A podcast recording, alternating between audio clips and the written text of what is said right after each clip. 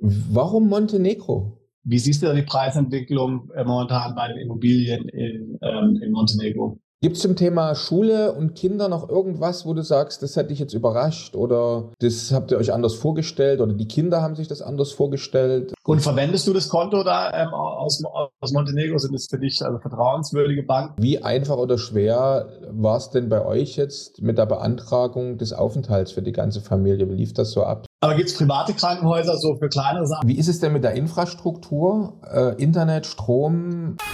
Perspektive Ausland. Der Podcast für Unternehmer und Freiberufler, die es ins Ausland zieht. Egal ob Steuerplanung, Auslandsfirmengründung oder Lifestyle-Fragen. Hier geht's jede Woche zur Sache.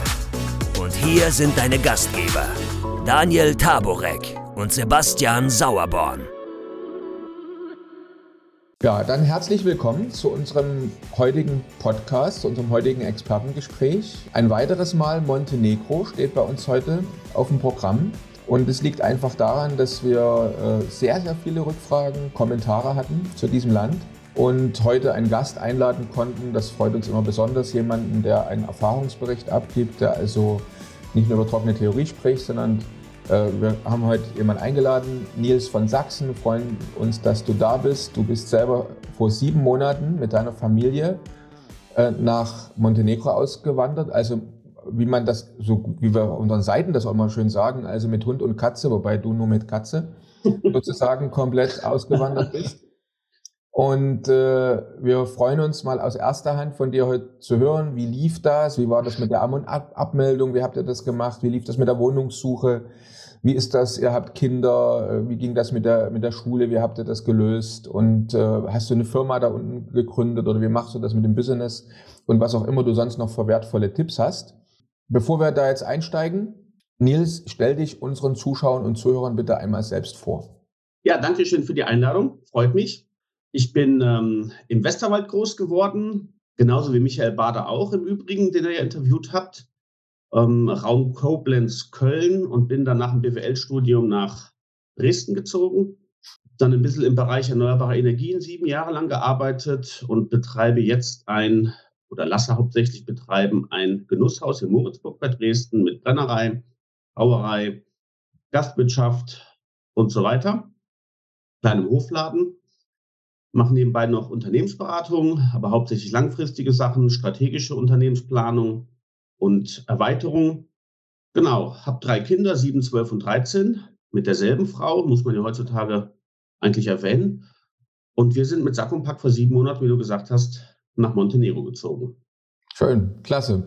Jetzt, äh, Sebastian, äh, wir hatten ja vor einiger Zeit schon mal ein Gespräch zu Montenegro. Hast du diese Resonanz und diese Kommentare, diese Nachfrage erwartet, als wir den ersten Podcast über Montenegro gemacht haben? Ich hatte auf jeden Fall erwartet, dass äh, Montenegro ähm, beliebt sein wird, weil natürlich äh, wir auch immer wieder dazu Anfragen, ähm, Anfragen hatten. Und weil wir wissen, dass gerade während der Corona-Zeit dort auch ähm, eine Reihe von Deutschen ähm, hinausgewandert ist, ähm, aber was sich gewundert hat, ist, dass so das, ich sage mal, so die, die Zuschauerreaktionen äh, zu dem, zu der Aufnahme, die wir gemacht haben, ähm, doch sehr umfangreich waren. Sehr viele Zuschauer und Zuhörer haben sich gemeldet, allen möglichen Kommentaren. Äh, man muss sagen, auch vielfach mit, mit negativen Kommentaren zwar, ähm, nicht jetzt negativen Kommentaren zu unserer Podcast-Folge, aber zu äh, halt dann selbst Erfahrungsberichten, wo sie halt dann beschrieben haben, was die Schwierigkeiten in Montenegro sind. Also ich sag mal Korruption, Gesundheitswesen, Schulbildung und so weiter und so fort. Ja. Und natürlich, wir haben in der Folge natürlich jetzt hier äh, versucht, äh, Montenegro jetzt nicht in ein äh, zu rosiges Licht natürlich zu rücken, aber jetzt auch nicht hier äh, Montenegro zu trashen oder so. Wir haben versucht, möglichst realistisch zu machen. Aber es hat mich doch überrascht, ähm, wie viele Zuhörer und Zuschauer dann hier in den Kommentaren uns äh, dazu ihre, ihre Meinung ähm, gesagt haben und wie da großes Bedürfnis ähm, besteht, wie ich es empfunden habe, sich hier auszutauschen. Und deswegen freut es natürlich ungemein, dass es heute Nils bei uns ist, dass wir mit jemandem mal sprechen können, der jetzt nicht unbedingt ein Berater, ein Anwalt, ein Experte ist, der jetzt versucht, hier äh, andere zum Umziehen nach Montenegro ähm, zu, zu bewegen, sondern der das selbst gemacht hat und aus eigener Hand, aus erster Hand letztlich berichten kann, was er da alles erlebt hat. Ja, also das ist äh, daher äh, finde ich hochinteressant. Klasse. Dann äh, führt mich das eigentlich schon mal zur nächsten Frage. Nils, kannst du kurz uns und unseren Zuschau äh, Zuschauern und Zuhörern erklären, warum du jetzt nach Montenegro bist und nicht nach Malta oder Portugal oder es gibt ja noch viele andere schöne Orte auch, Griechenland zum Beispiel. Aber das ist ein anderes Thema. Warum Montenegro? Also ich finde den Podcast ja deswegen auch ganz gut, weil man hier einfach mal eine gewisse Bandbreite erklären kann. Also ich will das jetzt nicht nur alles immer von mir erzählen, sondern auch von den anderen Leuten, die wir jetzt hier, die ich jetzt hier kennengelernt habe, die anderen Deutschen. Das ist halt eine, eine Community, die ist gerade halt extrem im Aufbau. Die größte Community gibt es in Bar unten. Michael ist ja auch da unten, äh, ein bisschen südlicher noch von Bar. Ähm, ich bin im Bereich äh, Budva Tivat. Hier sind weniger Deutsche, so ungefähr 70 äh, mit äh, Aufenthaltsgenehmigung. Die Zahlen wurden veröffentlicht. Insgesamt 723. Geschätzt wird aber irgendwie das Doppelte. Und die sagen eigentlich fast alles Gleiche bis jetzt, die ich so gefragt habe. Nicht EU, weil einfach gewisser Frust mit Brüssel und die ganzen äh, Sachen eben, alles was von Brüssel kommt, ist jetzt nicht so, so, so rosig äh, oder viele Sachen mit Unverständnis werden die wahrgenommen. Dann natürlich viel Frust ähm, im Speziellen äh, auf Deutschland. Also ich habe ja auch wirtschaftliche Verluste im sechsstelligen Bereich durch die ganzen Corona-Maßnahmen, durch die staatlichen äh, gemacht. Also da stellt sich als Unternehmer schon die Frage, ist das jetzt die Zukunft in Deutschland? Neben ganz vielen anderen Aspekten, die meines Erachtens falsch laufen. Aber das würde jetzt wahrscheinlich den Podcast sprengen. Dann sagen die meisten, wie ich das auch sage, es sollte fahrbar sein mit dem Auto. Deswegen fällt schon mal eine Insel aus weil man, da ist man wieder Abhängigkeit von, äh, von Fähren und so weiter und von hier aus kann man fahren. Und da fallen ja schon mal dann die, die meisten Länder raus. Also dann kannst du nicht nach äh, Costa Rica, Panama und so weiter, weil die meisten, die jetzt hier landen, sagen auch, neben den niedrigen Lebenshaltungskosten ist es schön, wenn du noch Kontakt zur Familie, zu Freunden halten kannst. Ähm, da kostet ein Flug zwischen 30 und 150 Euro pro Person hin und zurück. Das ist jetzt kein Riesending, äh, da mal für fünf Tage irgendwo hinzufliegen. Aber Südamerika oder so, da ist es ja eher ein kompletter Abbruch.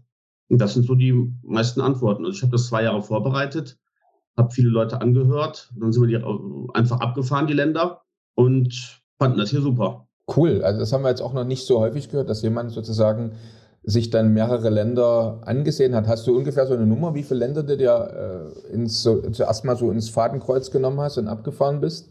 Äh, vier. Vier Länder.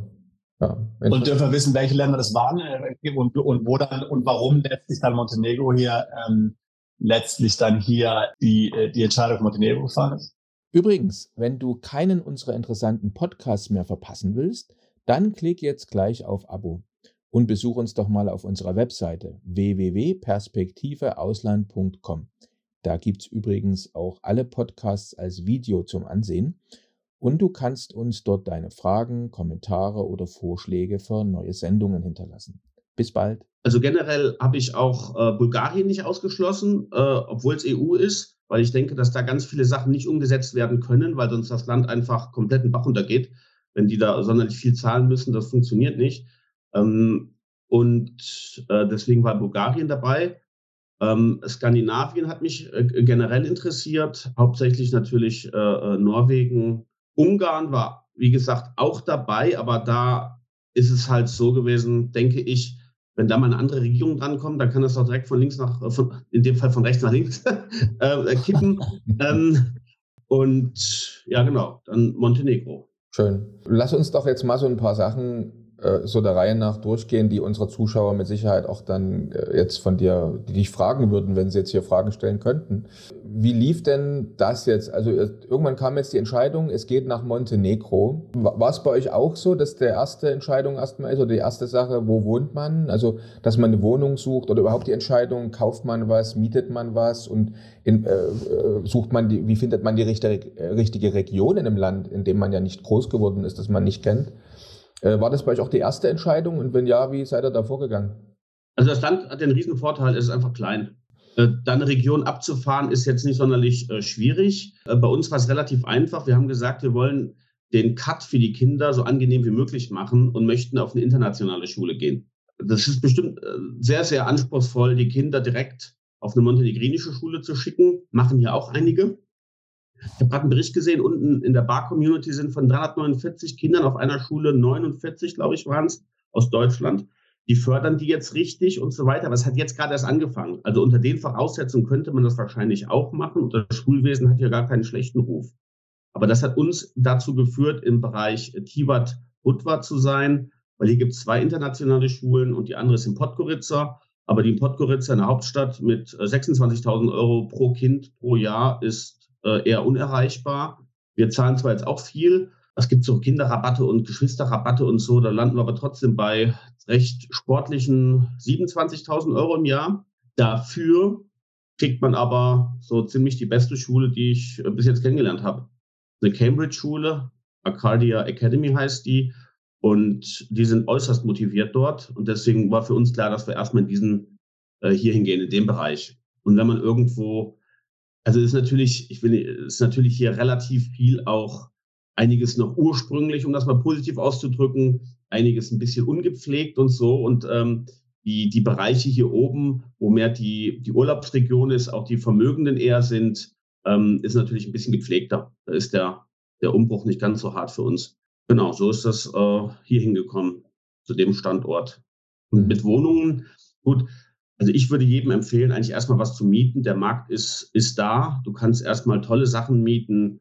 Du kannst auch was kaufen, so wie wir es gemacht haben. Aber bei uns war es so, wir hätten auch sofort was gemietet, aber wir haben einfach das Richtige erstmal gefunden als Übergangslösung. Das war direkt kurz vorm Krieg äh, oder genau in dem, die Vertragsverhandlungen waren genau während der Ukraine-Krieg begonnen hat. Und danach sind die Preise wieder richtig hochgegangen. Und dann war ich mir relativ sicher, dass man es einfach kaufen kann. Und hier gibt es ganz wenig gated Communities, damit die Kinder auch direkt Anschluss haben. Und wegen der Sprachbarrieren, auf die wir wahrscheinlich gleich noch kommen werden, die nehmen dir halt sehr viel ab. Wir haben das rundum sorglos Paket quasi gebucht und eine von diesen gated Communities gefunden.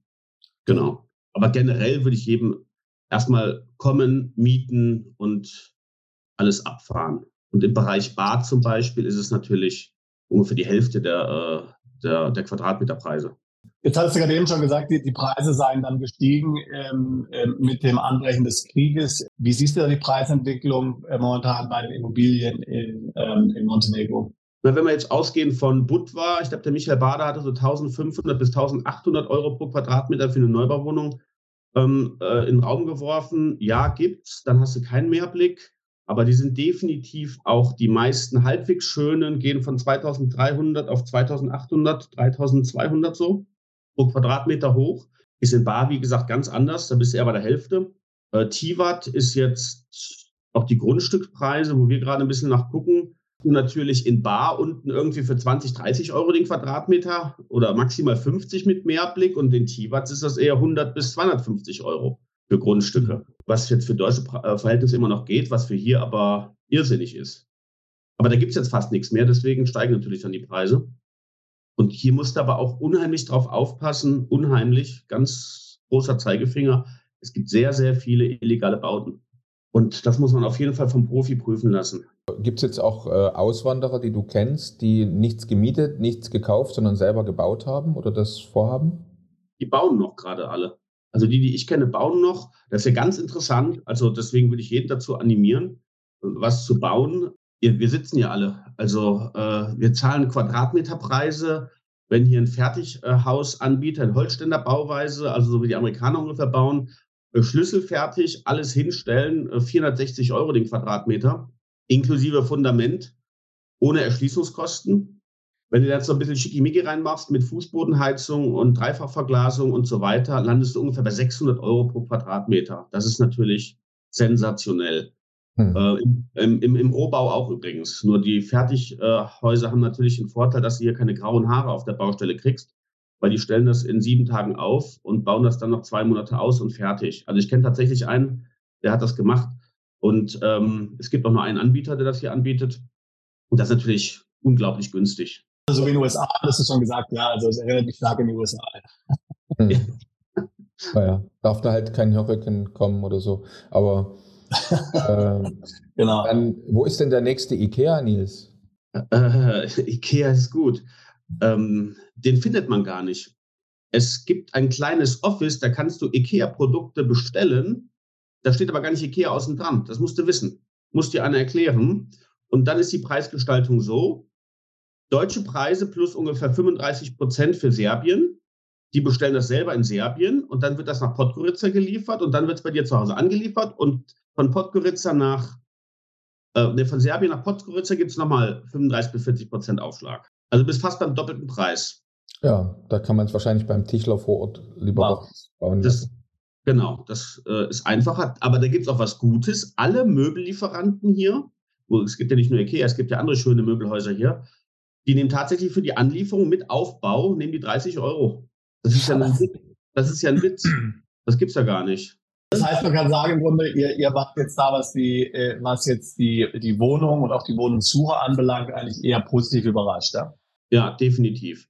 Aber du musst wirklich aufpassen bei den, bei den Maklern. Also die, die lassen nicht locker, bis du was gekauft hast. Die sind sehr, sehr motiviert und anhänglich und Bausubstanz und so weiter. Gut, das, unser Haus ist jetzt einfach sieben Jahre alt. Da siehst du ja, ob dann irgendwo Feuchtigkeit ist oder nicht. Ansonsten muss man wirklich ein bisschen aufpassen. Aber das war einfach. Also es war wirklich einfach, ja. Mhm. Und, und hast du einen Tipp, wie man einen guten Makler findet? Wie, wie kommt man an einen zuverlässigen und vertrauenswürdigen Makler dran?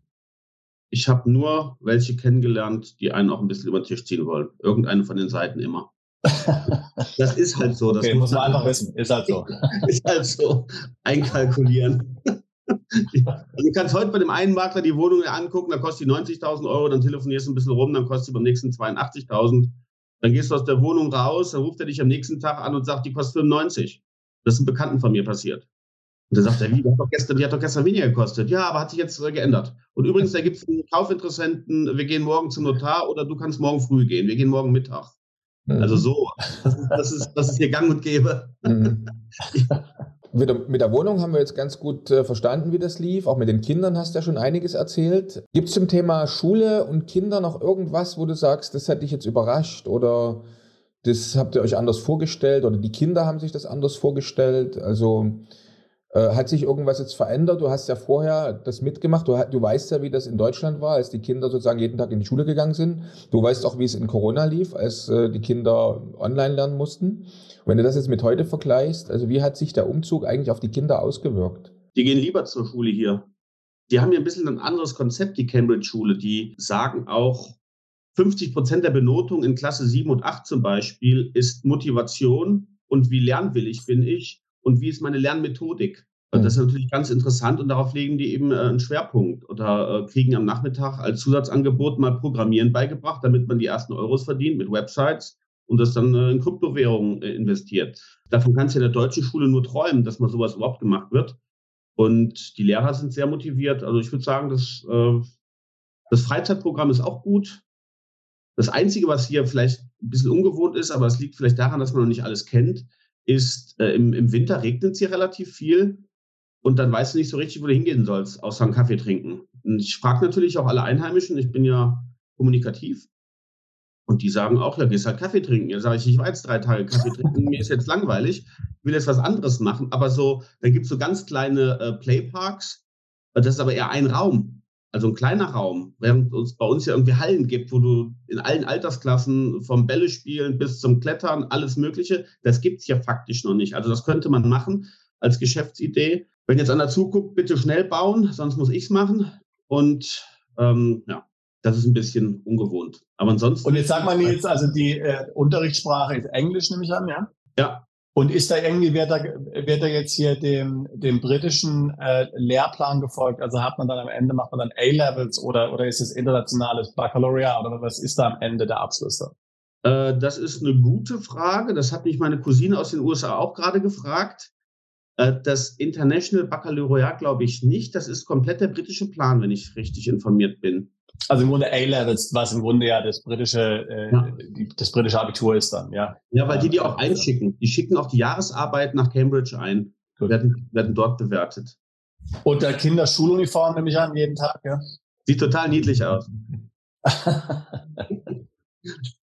ja. Ich weiß ja immer so von, ähm, auch von Mandanten, mit denen ich spreche, ähm, gerade Schule ist ja auch immer so, so ein Thema, wenn man dann denkt, naja, also, ähm, also ich muss sagen, ich habe ja, bin ja mit meinen Kindern ähm, äh, auch umgezogen, dann von mich erst in die Schweiz, dann, äh, nach UK, später in den USA. Also ich habe jetzt ähnlich wie du jetzt nie, es war mir nie wichtig, dass es eine deutsche Schule ist. Also ganz im Gegenteil. Ich wollte ja aus dem deutschen System raus, ich wollte, dass die Kinder Englisch lernen. Ja, also mir ist ja wichtig, eine englische Schule, Punkt. Ja, keine, keine eine deutsche Schule. Ähm, ich weiß aber, viele Mandanten machen sich immer Sorgen, ja, was ist jetzt, wenn ich nach Deutschland zurückkehre oder wenn das Kind mal irgendwann selbst nach Deutschland zurückkehren will, in Deutschland studieren, was weiß ich was, äh, Siehst du da irgendwelche Schwierigkeiten jetzt äh, für deine Kinder, ähm, möglicherweise dort wieder, oder was möglicherweise Sorgen, dass die dann wieder reinkommen könnten ins deutsche System, wenn es denn so sich ergeben würde, sie das wollten? Also nach einem Jahr würde ich mir da gar keine Sorgen machen. Das würde klappen. Da sind die Schulen auch, so wie ich es festgestellt habe, ziemlich offen und finden das gut, dass man mal sowas macht. Wenn du jetzt nach drei, vier, fünf Jahren zurückgehst und hast aus irgendeinem Grund, machen die einen Einstellungstest oder so und du bestehst den eben nicht. Also erstens kannst du dich ja mal zwei, drei Monate vorher darauf vorbereiten. Da müssen die Kinder halt mal Nachhilfe nehmen und Vollgas geben. Die Frage ist doch, was ist Worst Case? Worst Case ist, die gehen ein Jahr zurück. Meines Erachtens ist Worst Case. Wir machen ein Jahr zurück, haben aber Jahre Vorsprung durch den Auslandsaufenthalt gewonnen. Also du machst bilanziell, ja, immer noch, so. ja. machst bilanziell immer noch Plus. Also wenn ich jetzt nicht auch irgendwie ordentlich Geld verdiene, dann würden wir auch unsere Kinder in die montenegrinische Schule schicken. Musst du aber einfach, damit das halbwegs fair abläuft für die Kinder, musst einfach mal ein Jahr lang, keine Ahnung, drei Tage einen Privatlehrer nehmen. Die nehmen hier 10 Euro die Stunde und dann sind die bestens bezahlt. Dann machst du es halt einfach. Ist halt eine slawische Sprache. Wenn du jetzt Russisch kannst, lernst du es relativ einfach. Aber ich habe Französisch und unsere anderen Kinder äh, Italienisch und Spanisch. Ähm, das ist halt komplett was anderes. Deswegen musst du einfach richtig pauken und dann ist gut. Klingt Cambridge, klingt, äh, Cambridge schon, ist schon, scheint schon die beste Lösung zu sein. Ne? Ja, ja. ja. Dann lass uns doch jetzt mal, vielleicht kommen wir nachher nochmal auf äh, das Familienthema auch zurück, aber lass uns jetzt mal in Richtung Business gehen, weil von irgendwas muss man ja leben, wenn man im Ausland ist. Und ich erinnere mich noch, dass der Michael Bader uns im Podcast erzählt hat, also äh, so nach dem Motto, bitte sagt allen, die überlegen, nach Montenegro zu kommen, niemand sollte davon erwarten, hier von lokalem Business zu leben. Also was weiß ich, wer der Friseur oder Bäcker war in Deutschland mit der Idee, jetzt mache ich hier einen deutschen Friseur oder einen deutschen Bäcker auf und dann kann ich davon in Montenegro leben. Das soll nicht funktionieren, wie auch immer. Äh, aber was machst du so? Was hast du so für Tipps? Äh, wie, wie lief das bei dir? Äh, eine Firma anmelden vor Ort? Äh, wie, wie läuft das dann von Montenegro aus letztendlich ja Geschäftserträge zu generieren oder Einkommen zu generieren? Was hast du da für Tipps oder was kannst du da vielleicht unseren Zuschauern Zuhörern noch auf den Weg geben? Also am aller einfachsten ist es tatsächlich so, wenn man woanders Geld verdient und nicht hier. Ganz klar sehe ich das wie Michael auch. Ich habe mir zwischendrin auch kennengelernt und darauf angesprochen. Natürlich möchte man, was möchte er damit bewirken? Was möchte ich auch damit bewirken, dass du nicht Leute anziehst und die dann nach einem Jahr hier völlig ausgebrannt sind, äh, alle Ersparnisse oder nach zwei Jahren alle Ersparnisse verbraucht haben und einfach nichts auf die Kette gebracht haben. Das liegt wirklich daran, dass es extrem schwierig ist. Deswegen keine falschen Erwartungen. Ähm, allerdings sehe ich schon so, dass es, es gibt ja sehr viele Ausländer hier, nicht nur Deutsche und immer mehr Deutsche, die kommen, dass es schon, denke ich, einige Nischen gibt. Man sollte grundsätzlich, ist der Tipp, Geld eben mit den Ausländern verdienen. Die Einheimischen, wenn die 450 oder 500 Euro verdienen, äh, wo die gerade mit äh, ihren Lebensunterhalt bestreiten können, nebenbei noch mit den Schwarzarbeiten abends nach 16 Uhr, haben die vielleicht 1000 Euro. Was willst du denen verkaufen? Ja, also das Weißbrot kostet 90 Cent, das Roggenbrot kostet 3 Euro. Ähm, der greift immer zum Weißbrot. Und jetzt musst du doch gucken, ob du genügend Hotels findest oder äh, andere, also um zum, beim Thema Bäckerei zu bleiben, ähm, die dir eben das Brot abkaufen. Da musst du eben gucken. Aber ich denke, es wird einige Nischen geben für die Ausländer, weil zu viele sind. Gut, im letzten Jahr waren es jetzt wesentlich weniger Russen. Ich habe, glaube ich, 90, 90 Prozent weniger Russen waren im Budva oder 70, bin mir nicht ganz sicher. Das fällt natürlich auf. Aber trotzdem, in dem Bereich könnte man irgendwas verkaufen, irgendwas machen schon. Aber wie gesagt, hier gibt es auch irgendeine Deutsche im Budva, Franzis Massage, glaube ich. Die, die kenne ich jetzt aber nicht. Die ist, glaube ich, bei uns in der Stammtischgruppe drin. Den gab es aber erst dreimal bei uns. Da sind wir noch nicht mit allen Leuten durch. Bis jetzt sucht jeder. Also jeder ist irgendwie am gucken, was kann man machen. Also ich habe zwei, zwei, drei Ideen, aber das kann ich jetzt nicht sagen. ähm, die, sonst macht das wer anders. Aber es ist wirklich schwierig. Also sehe ich schon so. Aber das äh, eins wird ja ein bisschen außer Acht gelassen. Wenn du jetzt mit Deutschen sprichst, die sagen, okay, ich bin jetzt hier, keine Ahnung, Hotelmanager von einem kleinen Hotel, krieg vielleicht, weiß ich nicht, was so jemand verdient, 5.000, 7.000 Euro im Monat von einem kleinen Hotel und er geht nach Montenegro. Er kann jetzt nicht hier hinkommen, sich bewerben und sagen, ich will 5.000 Euro verdienen oder ich will 4.000 Euro verdienen. Ja, das funktioniert natürlich nicht. Da, da, da muss er sagen, die Steuerlast ist ja schon mal ziemlich gering hier unten. Ähm, und die, ähm, die Lebenshaltungskosten sind ja auch viel geringer. Also kommt er anstatt zu Hause mit sechs, vielleicht auch hier mit 3000 Euro hin. Ja, und das muss erstmal äh, in, die, in die Köpfe rein der Leute und dann glaube ich schon, also im teuersten Hotel, also zumindest das, was ich hier kenne, gibt es einen deutschen Hoteldirektor zum Beispiel und ich glaube, andere äh, suchen auch sehr viele äh, zuverlässige und eben die, die Grundtugenden, die wir halt einfach per se haben, mit, mit Pünktlichkeit, Zuverlässigkeit, Zielstrebigkeit und so weiter. Ähm, die sind ja jetzt hier unten nicht so, nicht so weit verbreitet, um das mal vorsichtig auszudrücken da denke ich schon, dass es Jobs gibt. Dann auch im Tourismusbereich natürlich, weil du musst halt äh, Deutsch und Englisch, also Montenegrinisch fehlt dir dann immer, du solltest du dann wahrscheinlich auch lernen. Aber ich denke schon, dass es dann hier was zu tun gibt. Jetzt haben wir ja den einen oder anderen ähm, Mandanten, die als digitale Nomaden dann ähm, in so Orten wie zum Beispiel Montenegro leben. Das heißt, sie haben dann ausländische Kunden, machen da Softwareentwicklung, schreiben irgendwas anderes äh, am Computer, ähm, haben wir die Kunden im, äh, im Ausland ähm, und haben eben dadurch sehr, oder, oder verfügen natürlich schon über ein hohes Einkommen, weil die Lebenshaltungskosten so niedrig sind, auch die Steuern natürlich viel niedriger sind. Ähm, hast du das auch erlebt? Also gibt es da in deinem Bekanntenkreis jetzt in Montenegro viele, die so im Grunde genommen eh zwar in Montenegro sich aufhalten ähm, und, und von dort aus dann aber für ausländische Auftraggeber, Kunden, Arbeitgeber arbeiten? Fünf kenne ich, fallen mir spontan ein zwei digitale Nomaden, ein Programmierer, ein Gamer und noch ein Programmierer, genau. Hm. Aber die anderen suchen, wie gesagt. Und für die, für die scheint es zu funktionieren, ja? Äh, für die ist das ein guter Lebensstil. Ja.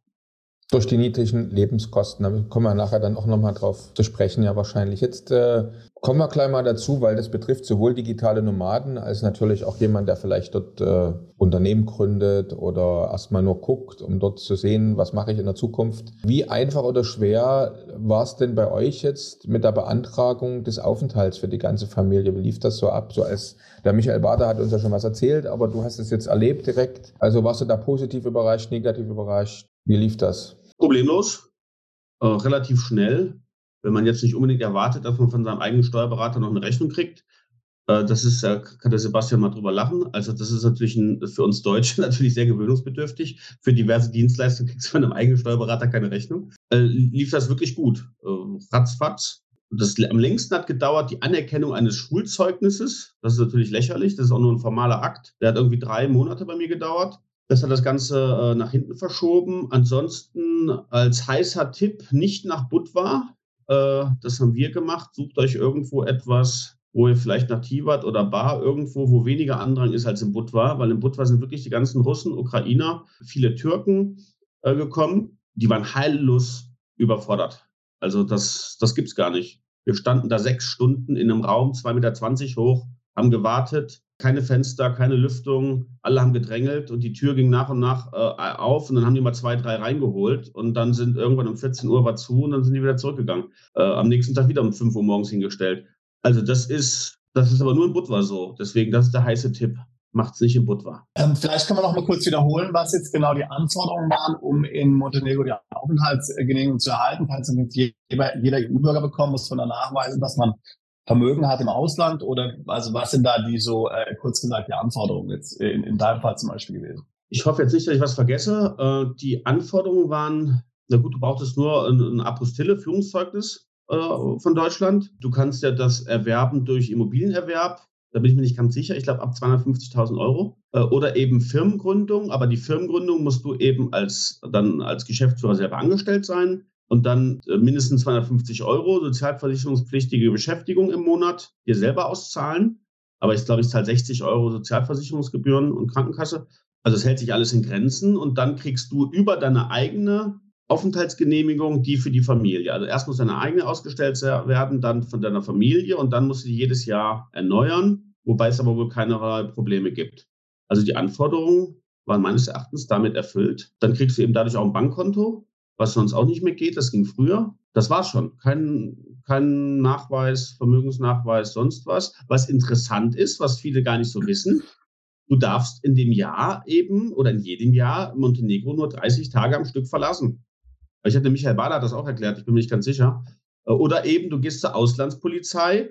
Die sehen ein bisschen ernst aus, die Jungs, aber sind auch ganz nett und erklärst denen irgendwas, damit habe ich immer noch keine Erfahrung und äh, lässt dir das eben bescheinigen, dass du drei Monate weg sein darfst. Also die wollen tatsächlich, wenn du die Aufenthaltsgenehmigung hast, dass du auch hier bist. Ah, was, wahnsinnig. 30 Tage pro. Und ich kenne tatsächlich einen Fall, den haben sie abgenommen. Ich kenne einen Fall, dem haben sie die abgenommen. Der war länger weg, der wusste das nicht. Weil im Internet habe ich irgendwo mal gelesen, da steht ja viel drin, äh, dass das äh, zwar faktisch ein Gesetz ist, aber nie, durch, nie vollzogen wird. Also ich bin nicht lange hier und ich kenne schon einen, dem das passiert ist. Gut zu wissen. Guter Hinweis. Jetzt, Gut ähm, zu wissen, ja, das ist natürlich ein wichtiger Punkt, ja. Ein sehr wichtiger Punkt, ja. Ja, ja, für euch, ihr habt ja, ihr habt ja bestimmt äh, Klienten, die sagen einfach mal, wir machen Plan B und C, äh, holen uns vielleicht mal eine Staatsbürgerschaft in Paraguay oder in Panama irgendwo äh, und machen Montenegro, weil es ein bisschen ja. näher ist. Das, die sollten darauf nicht bauen. Jetzt hast du vor uns äh, relativ schnell was zum Thema Bankkonto gesagt. Das ging mir fast ein bisschen zu schnell jetzt. Also äh, Firma gründen und dann, was war mit Bankkonto nochmal? Das, äh, weil du sagst, es ging, äh, geht jetzt nicht mehr so einfach wie früher. Ich habe das akustisch nie ganz verstanden, was du zum Thema Bankkonto gesagt hast gerade. Na, früher konntest du hier auch ein Bankkonto eröffnen, ohne dass du äh, eine Firma hast oder ohne dass du hier wohnst. Ah, okay. Das ist zwar schon länger her, mhm. Äh, aber jetzt musst du erst die Firma haben und dann okay. Äh, die Aufenthaltsgenehmigung und dann kannst du erst zur Bank gehen, da musst du auch persönlich erscheinen. Also ich musste zumindest persönlich erscheinen, vielleicht sehe ich aber auch zu kriminell aus und äh, musste die Unterschrift äh, leisten. Okay. Und mittlerweile, und das ist ganz interessant, hier tut sich wirklich was. Selbst die Banken haben das jetzt geändert. Ich war einen Monat zu spät. Die Bank, die ich mir rausgesucht hatte, die hat jetzt auf einmal von vorher null Bankgebühren im Jahr auf 240 Euro im Jahr erhöht. Ja. Weil so viele Ausländer dort angekommen sind, einfach mal auf 240. Und die anderen, die werden sich das angucken und werden wahrscheinlich nachziehen. Mhm. Und dann werden die sehen, aha, die zahlen das trotzdem, dann machen wir einfach 500 Euro. Also die erhöhen dann nicht irgendwie in 3% Schritten oder so. Das kommt direkt saftig. Und verwendest du das Konto da ähm, aus, aus Montenegro? Sind es für dich also vertrauenswürdige Banken? Würdest du da auch höhere Summen ähm, deponieren auf Konten? Oder ist es eher was, was du verwendest so für weiß es ich, Kleingeld, Lebensmittel und sowas, aber äh, ansonsten nicht so, nicht so viel. Also ich würde wahrscheinlich den montenegrinischen Banken mehr trauen als der deutschen Bank, weil ich dem Bankensystem generell etwas kritisch gegenüberstehe. Weiß ich nicht, ob du das jetzt hören wolltest, aber die, die nein, nein, nein, schon okay. ich weiß jetzt nicht, ob die auch so viel zocken. Ich glaube nicht, dass die kleinen Banken so viel zocken wie, wie, wie große weltweit äh, agierende Banken. Äh, ich nutze es aber tatsächlich, also die Überweisung nach Deutschland kostet immer so 30, 40 Euro, also von Deutschland hierhin. Mhm. Sehr, sehr teuer, weil die auch nicht im SEPA-Verfahren äh, teilnehmen und äh, geht dann über irgendeine Aus Austrian äh, Bank, äh, österreichische Bank. Aber für, für kleinere Sachen, Alltagssachen und so reicht das schon. Also das ist absolut in Ordnung. Mhm. Und was natürlich auch interessant ist, äh, vielleicht für Sebastian, das hat er vielleicht noch nicht gehört, ist hier, wenn du eine Rechnung schreibst, wird die direkt ans Finanzamt geschickt. In dem Augenblick, wo die geschrieben wird, dann haben die das schon mal. Und wenn du eine Überweisung über 5000 Euro kriegst, wird die von der Bank geprüft. Du musst also direkt einreichen, was ist der Hintergrund zu dieser Zahlung? Ist es eine Schenkung? Ist es, äh, ist es eine Rechnung? Woher kommt das Geld? Ab 5000 Euro. Also das Finanzamt hat also quasi die, die Dienstleistung an die Bank äh, delegiert. Ziemlich geschickt, finde ich das. Wir, wir kennen das ja auch. Äh, wir kennen das vor allen Dingen natürlich von den internetbasierten Banken, Revolut, TransferWise, Wise jetzt und, und all die. Ich meine, die machen das ja so, wie die machen das auch. Ja. Also auch die, die wir so in Westeuropa nutzen, da checken die regelmäßig. Da, da gibt es nicht, da kann man jetzt nicht sagen, ähm, dass es da ein, ein, ein fixes Limit gibt, 5000 Euro. Aber wenn es da untypische Transaktionen gibt, eigentlich egal von welcher Höhe, da muss man da dann ähm, Unterlagen hinschicken, Vertrag, äh, Rechnung und so weiter und so fort. Ja, also das ist natürlich ähm, da muss man sich heute, denke ich, daran gewöhnen, dass das, dass das Banken so machen. Traditionelle Banken machen das ja nicht so viel, aber ich meine, die ganzen neuen Banken machen das auch hier im Westen. Das, was du danach gesagt hast äh, oder davor gesagt hast, dass die Rechnung direkt ins Finanzamt geht, ist interessant. Ich meine, es gibt in anderen Ländern auch, Italien und so weiter und so fort. Ja, das muss man natürlich dann, das muss man natürlich wissen äh, vorher. Das ist ein sehr wichtiger Punkt, ja, weil im Grunde genommen da geht es um, wenn du eine Firma hast, ja, das heißt, die, die, ähm, du musst das Software verwenden, äh, die dann direkt das letztlich mit dem Finanzamt austauscht, die Rechnung. Ja. Genau. Estland ja, hat genau. auch, ne? wir hatten ja den, den Podcast äh, zu Estland, was eine sehr interessante, diese, diese E-Residency anbietet, auch in Verbindung mit Firmengründung. Und dort ist das auch so, dass im Prinzip du mit einem staatlich mehr oder weniger registrierten Steuerbüro zusammenarbeiten mu musst und im Prinzip hast du dort tagesaktuell immer deine Bilanzen und deine Steuererklärung up to date sozusagen, ne? äh, wenn du da bist. Das soll doch jetzt in Deutschland auch kommen, oder? So eine Software, wo direkt letztens, ja, wo die Rechnung direkt ist, rausgeht ans Finanzamt, oder? Ist, ist, teil, ist teilweise auch schon bei, bei großen Companies, funktioniert auch schon ein, ein Datenaustausch. Und in Griechenland, mein Schwiegersohn hat hier ein Geschäft eröffnet und da musst du, wenn du zum Beispiel ein Geschäft eröffnest, eine eine beim Finanzamt registrierte Registrierkasse kaufen und äh, wird im Prinzip tagesaktuell für jede einzelne Warengruppe direkt über Internet äh, werden deine Verkaufe jeden Tag abends ans Finanzamt gemeldet über deine elektronische Kasse. Das heißt, das Finanzamt weiß jeden Tag nicht welche Produkte, aber aus welcher Warengruppe, wie viel Umsatz du gemacht hast. Ne? Ich bin mir nicht ganz sicher. Das ist, glaube ich, hier auch so. Du kriegst überall einen Bon. Also wenn du im täglichen Leben was machst, kriegst du überall einen Bon. Das ist interessant. Ich glaube, Strafen bis 50.000 Euro haben die. Und dann auf der anderen Seite kriegst du von keinem Handwerker eine Rechnung oder eine Quittung. Also da musst du schon irgendwie vielleicht betteln, wenn du irgendwie auch vom Taxifahrer eine haben willst, der guckt dir dich total blöd an. Und, oder du gibst ihm 10 Euro mehr und der schreibt dir drauf, was du willst. Ähm, also das ist äh, interessant.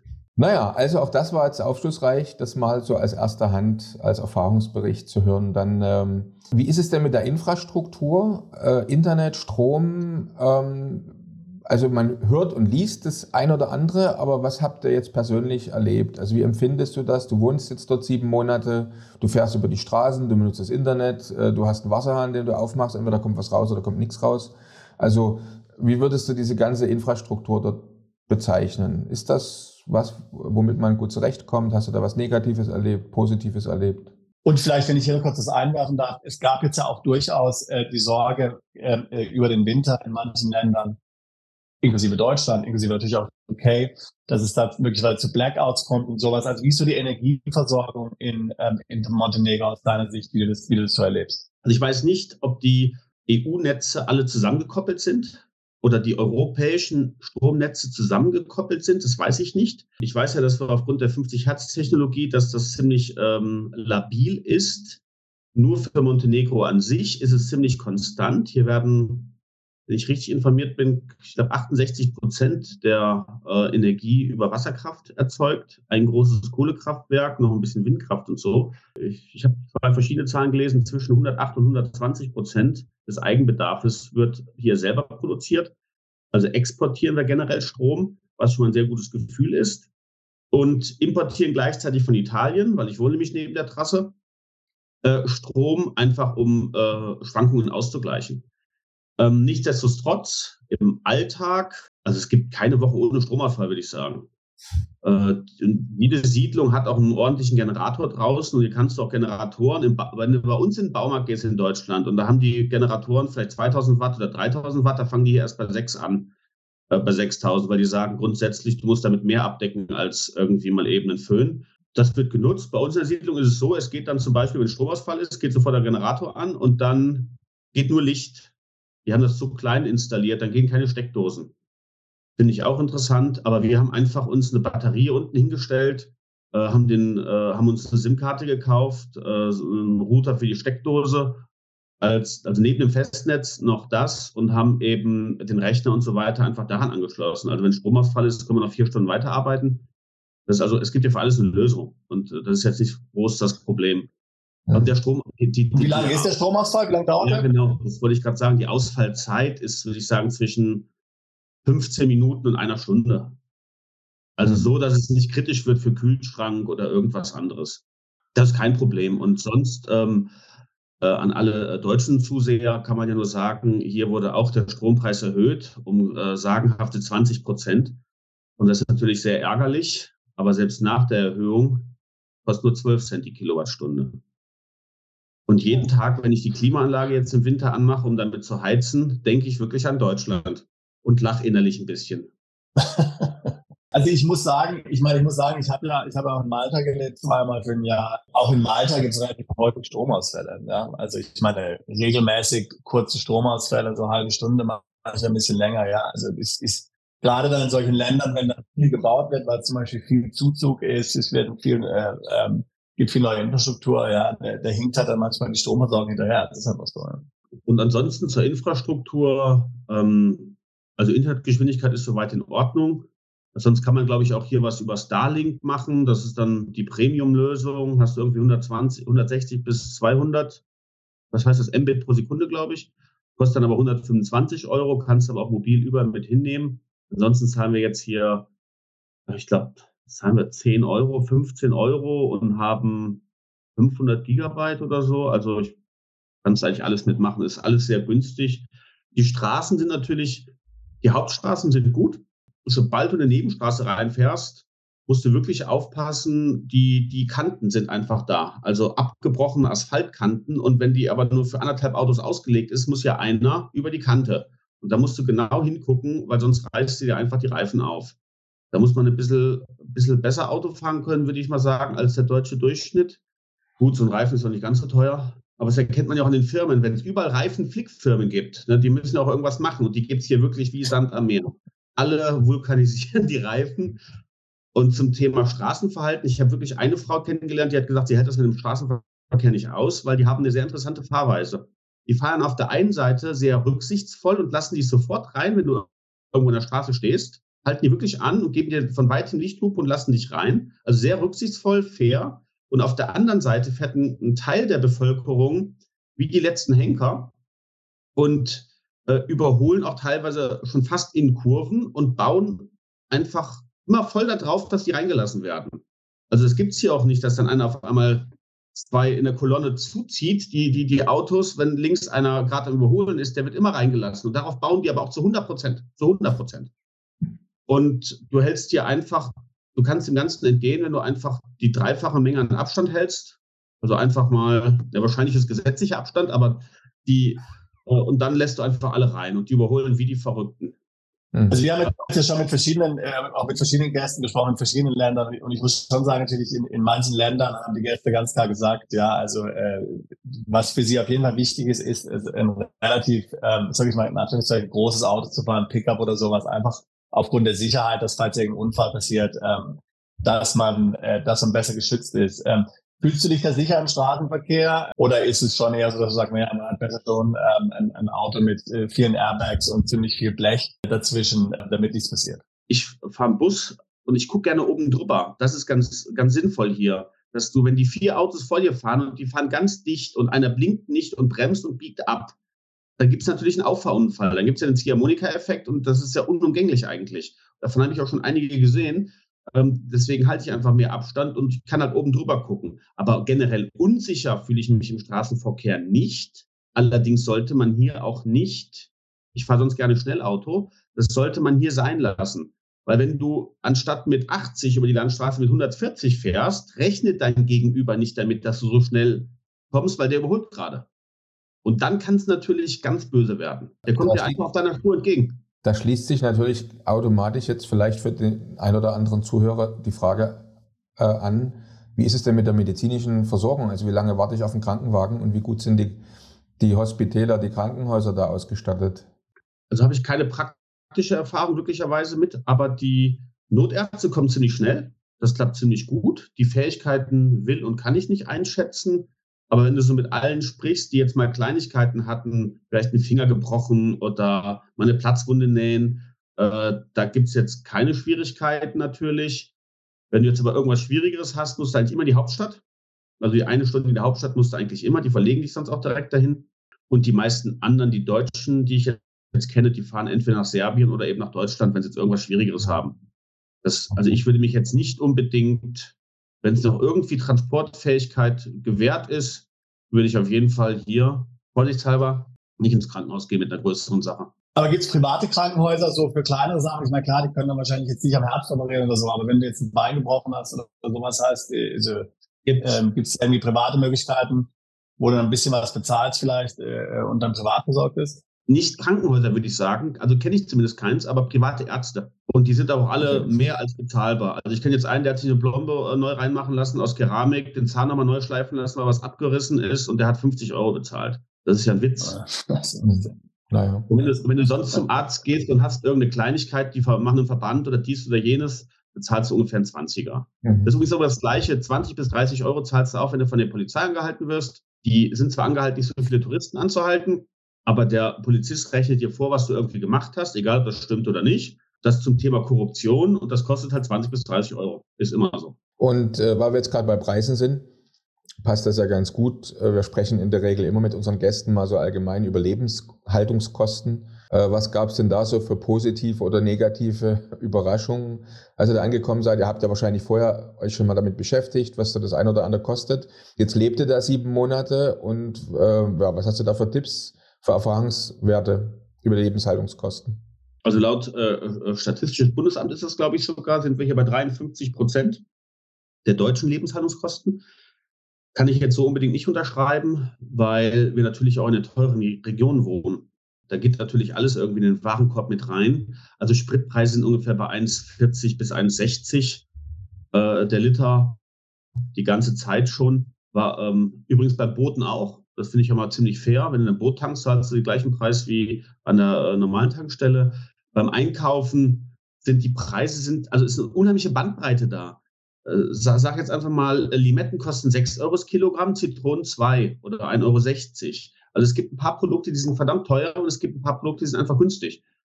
Kann ich dir so pauschal jetzt gar nicht sagen aber definitiv günstiger. Schöne Überraschung ist natürlich, wenn du ins Restaurant gehst und bestellst dir einfach einen kleinen Beilagensalat, der ist dann schon ordentlich groß für 2 Euro oder 1,50 oder 2,50. Äh, und Fleischprodukte zum Beispiel im Restaurant vielleicht in Bar 6, 7 Euro und hier in Budva, Tivat vielleicht ab 8 Euro, 9 Euro. Also wirklich alles, alles sehr fair. Schön. Jetzt würde mich noch interessieren, Nils, ähm, äh, also du hast ja vorhin davon gesprochen, dass es doch ein Beweggrund für viele ist, nach Montenegro zu ziehen, ähm, dass Montenegro nicht Mitglied der Europäischen Union ist. Ähm, aber sie sind ja auf jeden Fall ähm, Beitrittskandidat. Ähm, Michael Bader hatte ja gesagt, dass nach seiner der Beitritt relativ schnell erfolgt. Wie ist das, wie ist das deiner Meinung nach? Ist es so, dass das bald kommen wird ähm, oder erst in, in vielen Jahren? Wie sieht es für dich aus? Also es gibt ja 34 Punkte, die erfüllt werden müssen, soweit ich informiert bin. Drei sind, glaube ich, abgehakt und die anderen sind alle offen. So, jetzt haben sie es ja von 225 auf 227 angehoben, halte ich für absolut unrealistisch. Also wenn die Montenegro meines Erachtens in die EU aufgenommen wird, dann ist es ein geostrategisches Ziel, dass die sagen, vielleicht äh, mit der NATO ein bisschen weiter nach hier runtergehen, ähm, vielleicht, Serbien ist ja ziemlich pro Russland, dass sie dazu vielleicht irgendein Gegengewicht machen äh, möchten. Aber ich glaube, aus eigener Kraft wird es ziemlich schwierig und ziemlich lange dauern. Würdest du dann ausziehen aus Montenegro? Würdest du dann in ein anderes Land ziehen oder würdest du trotzdem bleiben?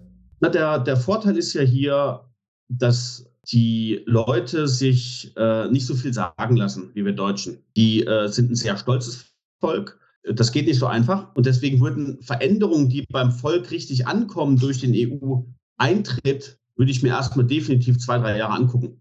Also da wird nicht auf einmal irgendwas Schlimmes hier passieren. Ich glaube auch, dass jedes Land am Anfang erstmal relativ davon profitiert. Natürlich werden die Immobilienpreise nach oben gehen und wenn du vorher was gebaut hast, lachst du dich einfach nur äh, kaputt und freust dich über die Preisanstiege. Insofern sehe ich das völlig entspannt ähm, mit dem EU-Beitritt. Ich glaube aber auch, dass die Bevölkerung bis sie davon profitieren und dass mehr Leute hier investieren und mal mehr produziert wird, weil hier wird ja sehr wenig produziert, würden die natürlich auch darunter ein bisschen leiden. Also der Bevölkerung so direkt würde ich das vielleicht jetzt nicht empfehlen. Ja, weil die sind auch einfach so glücklich, die sind genügsam. Es ist ein ganz genügsames Volk. Die sagen, ich habe was zum Anziehen, ich habe ein altes Auto, ich habe ein Dach über dem Kopf. Was will ich mehr? Die sind also ziemlich gelassen. Also in der Bevölkerung gibt es jetzt keinen wirklichen Rückhalt für den EU-Beitritt oder, oder wie siehst du das? Ich denke, dass eher 50-50 ist, aber die Leute, die ich gefragt habe, die eher einfachen Leuten, ist es eigentlich ziemlich egal. Die wollen das eigentlich nicht so richtig. Das sind dann eher so Geschäftsleute, die das größere Geschäft wettern. Ja, auf alle Fälle kann man dann doch wieder länger als 30 Tage wahrscheinlich das Land verlassen. Das ist das, was dann mit dem EU-Beitritt auf alle Fälle sich ändern würde, oder?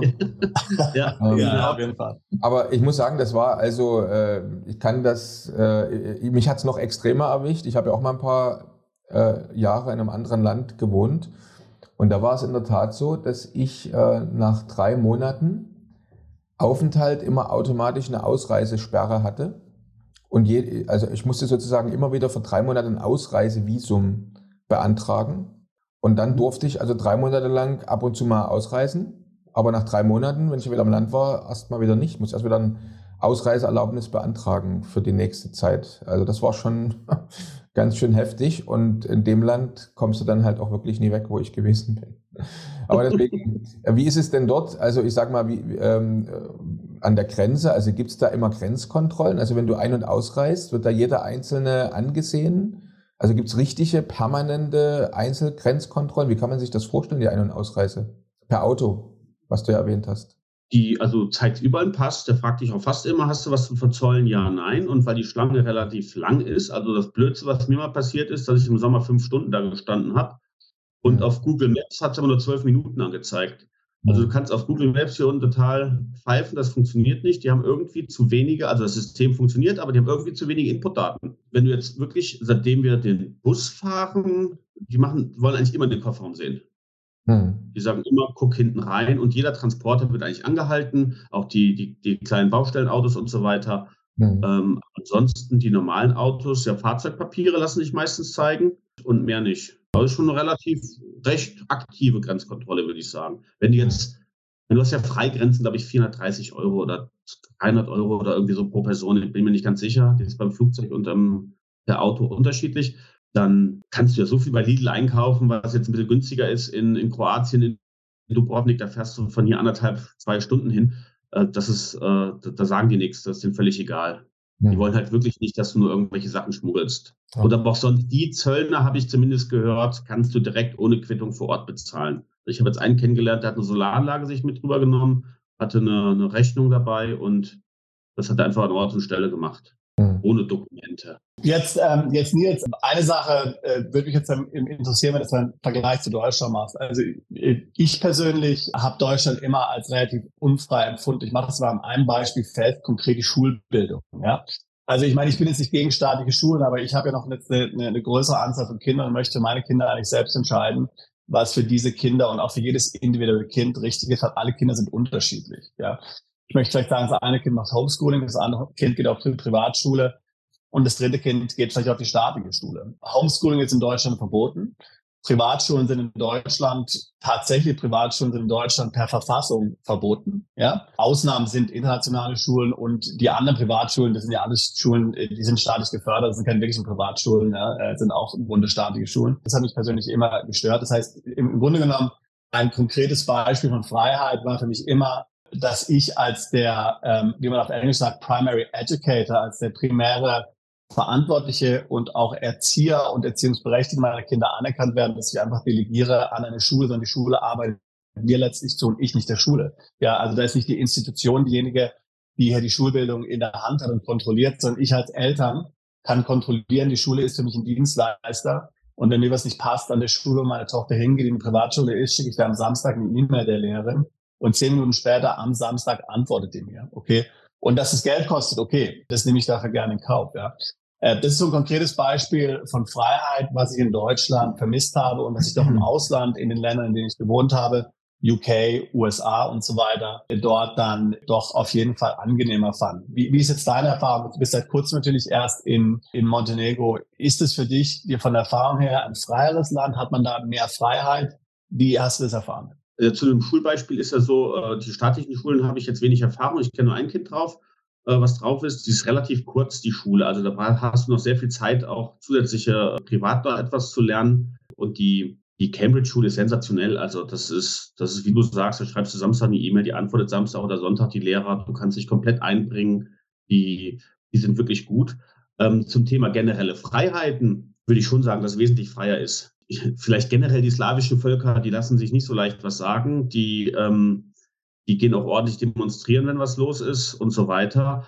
Zum Thema äh, Corona-Maßnahmen. Äh, die Deutschen, die jetzt schon hier waren, das ist von mir aus eine kleine Korrektur. Das sehe ich ein bisschen anders als Michael. Was heißt anders? Wenn man vielleicht genau fragen würde, würde auch so darauf antworten. Ja, wir hatten ja auch Lockdown, sagt er. Wir hatten Lockdown. Kommt auf keinen Fall nur weil die, äh, die Corona-Maßnahmen in Deutschland äh, sind, weil hier gab es auch welche. Ja, das, ja ganz, das kann sich gar nicht vergleichen. Wir haben hier äh, mal ein bisschen, ähm, ein bisschen Lockdown gemacht mit ganz anderen Einschränkungen als bei uns. Also wenn man bei uns ja nur noch eine Person einladen durfte zu Hause privat, äh, äh, Wochen, Monate lang und ständig in Quarantäne war, wenn du irgendwo Kontakt hattest, äh, schreiben die hier Maskenpflicht auf, wahrscheinlich damit sie der EU irgendeinen Gefallen tun oder was und die zieht keiner auf. Und also wir, machen immer so einen Spaß, die, die Maske unter Mund ist dann sozusagen äh, montenegrinisch. Äh, die Maske unter der Nase ist schon ein Streber hier und über der Nase siehst du eigentlich gar keinen. Also wenn du über der Nase einen Maskenträger hier siehst, weißt du, es ist ein Ausländer. Auch selbst in den Arztpraxen, überall hängt Maskenpflicht, Masken trägt keiner, niemand. Und wenn du in den Laden reingehst, wo das mal ganz schlimm war, also aus hiesiger Sicht, dann sagen die, wir haben Maskenpflicht, stellen ihnen Security hin, dann sagen die nicht, ziehen Sie Ihre Maske auf, weil das geht dem zu sehr ins Individuelle. Äh, das, ist, das ist hier nicht äh, höflich. Der sagt, haben Sie eine Maske dabei? dann ziehst du die, die Maske aus der Hosentasche, zeigst denen und sagst, okay, kannst rein. Also das ist was ganz anderes. Und so definiert sich ja irgendwie auch Freiheit. Jetzt über die Maßnahmen brauchen wir jetzt nicht reden, aber generell will ich ja schon als wes wesentlich freier empfinde ich das hier. Sehr interessant. Jetzt ähm, bringt mich das schon zu einer meiner letzten Fragen eigentlich. Und zwar jetzt, wenn wir mal die ganze Familie so sehen. Du bist ja, wie gesagt, mit der ganzen Familie, also Frau, drei Kindern und Katze sozusagen, nach Montenegro gezogen. Und wie ist denn jetzt so das Resümee auch bei der Familie? Also was vermissen? Gibt es irgendwas, was Sie vermissen? Also ich bin ja mit meinen zwei Töchtern auch mal äh, eigentlich mehrmals schon umgezogen.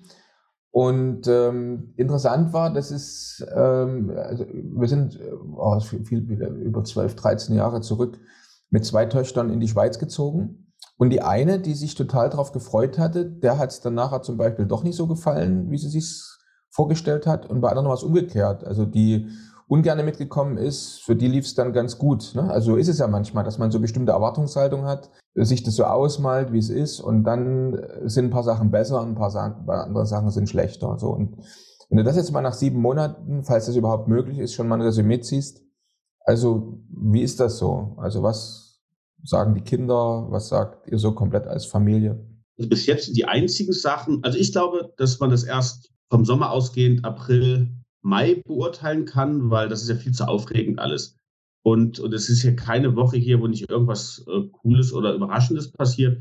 Und bis jetzt ganz einfach, ich stelle die Frage ja auch relativ häufig, zwei, drei Freunde werden von jedem vermisst. Mehr nicht. Also unser Ältester war von Anfang an begeistert. Der hat gesagt, super, Ballsport, Sonne, Volleyball spielen. Ähm, kann ich in Deutschland ja eher schlechter machen. Der ist äh, begeistert und die Mädels sind ja eher auf Kommunikation und, und äh, will ich sagen häusliche Nähe, aber die, für die bedeuten ja Freundschaften irgendwie auch wesentlich mehr. Und jetzt haben sie es aber auch schon etwas geändert, die Formulierung. Nicht, ich würde am liebsten wieder zurück zu meinen Freunden, sondern perfekt wäre es, wenn die zwei Freunde nach hier unten kämen. Also denke ich mal, dass wir es irgendwie im April, Mai geschafft haben. Schön. Was natürlich auch ein Vorteil ist. In der internationalen Schule ist ja jeder Ausländer.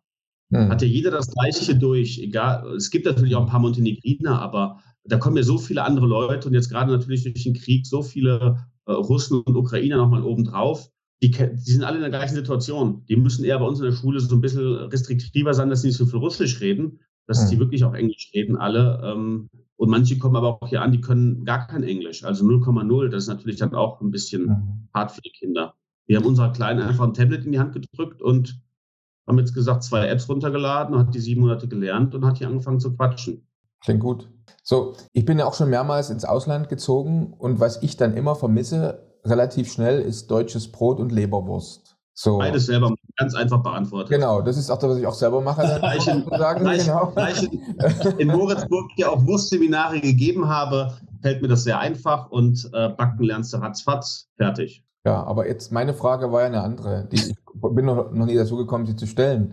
Also, au, also außer Brot und Leberwurst, gibt es denn da noch was anderes, was, weil das weiß ich ja, dass du das auch vermisst oder so, oder würdest sozusagen. Aber gibt es noch irgendwas anderes, was du oder jemand aus der Familie vermisst? Freunde hat es schon gesagt, okay.